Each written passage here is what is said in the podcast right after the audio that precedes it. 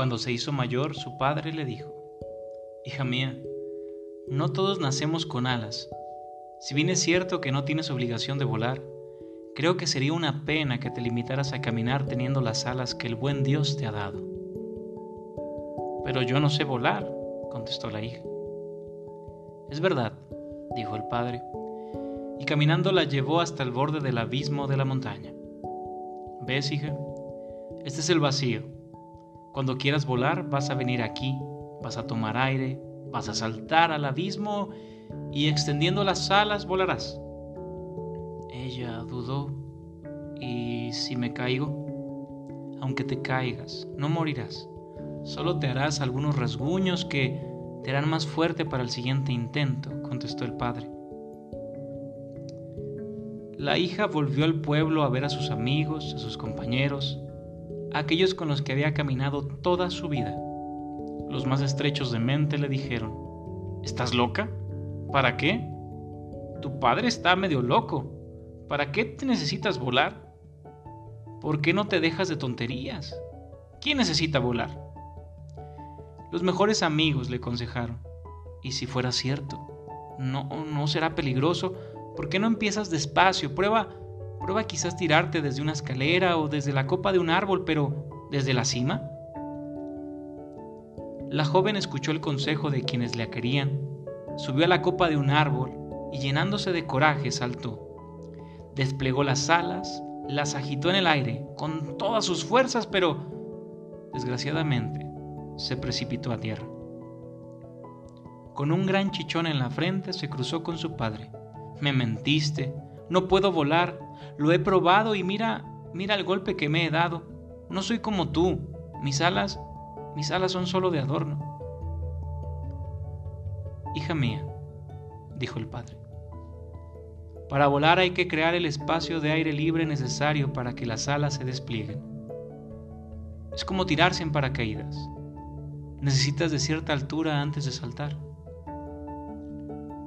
Para volar, hay que empezar asumiendo riesgos. Si no quieres, lo mejor quizás sea resignarte y seguir caminando para siempre.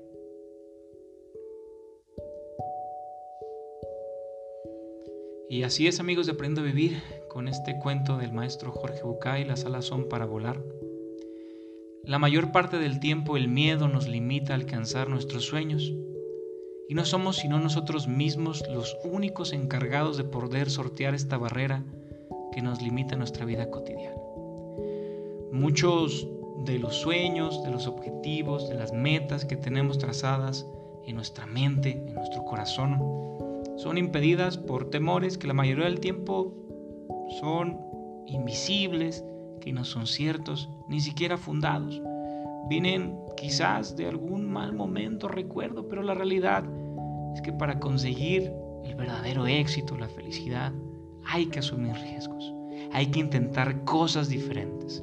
¿De que te sirve hacer siempre lo mismo cuando lo único garantizado que tienes es el mismo resultado? Si quieres algo diferente, intenta cosas diferentes, haz cosas diferentes. Si quieres que el ambiente cambie en tu casa, empieza por ti mismo. ¿Cómo haces que tú eh, te sientas mejor contigo mismo y después tú influyes en ese ambiente en casa? Empodérate. Siéntete en control. Escuchando a Brian Tracy, él explicaba el sentido de la responsabilidad, el control, la libertad y la felicidad. Y lo explicaba de la siguiente manera que voy a tratar de dibujar en tu mente mientras platicamos. Él dice que hasta los 18 años todos somos niños, jóvenes, adolescentes. Somos una mentalidad infante y que ciertamente no somos del todo responsables de nosotros porque dependemos de nuestros padres, lo cual es cierto. Pero que para poder ser responsable en esta mayoría de edad, ya después de los 18 años, es necesario saltar una gran brecha entre dos montañas. Bueno, no dos montañas, es saltar como, como un cañón. Tienes que saltar y brincar para hacerte responsable de ti mismo y no caer en el valle. Bueno, si tú eres capaz de dar este gran salto que implica la mayoría de edad y hacerte responsable de ti mismo, Felicidades, es una persona responsable de ti que asumió ese riesgo y se atrevió y voló.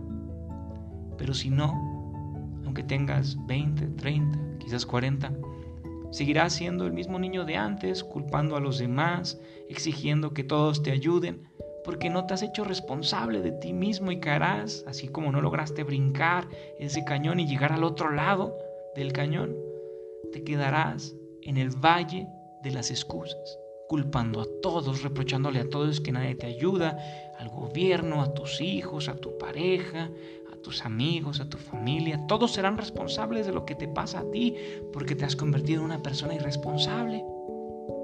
Pero ¿cuál es la otra cara de esto? Si logras dar ese salto y te haces responsable de ti, te sentirás en control de lo que te sucede Aprenderás que depende de ti cambiar tu forma de ver las cosas, tu vida. Si tu situación actual no es la mejor, ponte a estudiar, ponte a trabajar, intenta otras cosas. Si no estás con la persona que deseas, es momento de hablar claramente de la situación e intentar por otro lado, o mejor estar sola o solo. Todo empieza por uno mismo y cuando tú comprendes la capacidad y el poder que tienes para cambiar lo que te sucede, la vida cambia en consecuencia, tu vida cambia en consecuencia. Quizá los resultados, y te advierto, no sean tan inmediatos, pero con constancia, eventualmente, te lo garantizo, van a pasar. Porque todo empieza por ti y para ti. Tienen claro ese objetivo. Brinca ese gran cañón y llega al otro lado y estés responsable de lo que te pasa. Te sentirás en control, empoderado, y esto te, te generará libertad de hacer lo que a ti te gusta lo que tú quieres. Sentirás esta satisfacción del deber cumplido, de saber que vas en el camino correcto y por ende te sentirás feliz con lo que haces. Vuela, decídete a volar. No importa que lo intentes y no suceda, tienes que tomar los riesgos pertinentes para generar el espacio suficiente para que tus alas se puedan extender no le creas a nadie lo que te dice. Cree en tu corazón, cree en ti. Vuela, porque créeme, como en el cuento, sería una desgracia que tus hermosas alas jamás se extendieran y pudieras surcar los aires y volar y sentir esa plenitud y satisfacción de sentirte libre y volar por donde quieres y hacer lo que a ti te llena el alma y el corazón. Las alas son para volar. Te deseo de todo corazón que las extiendas que surques los cielos y que algún día te encuentre por ahí volando. Hasta la próxima.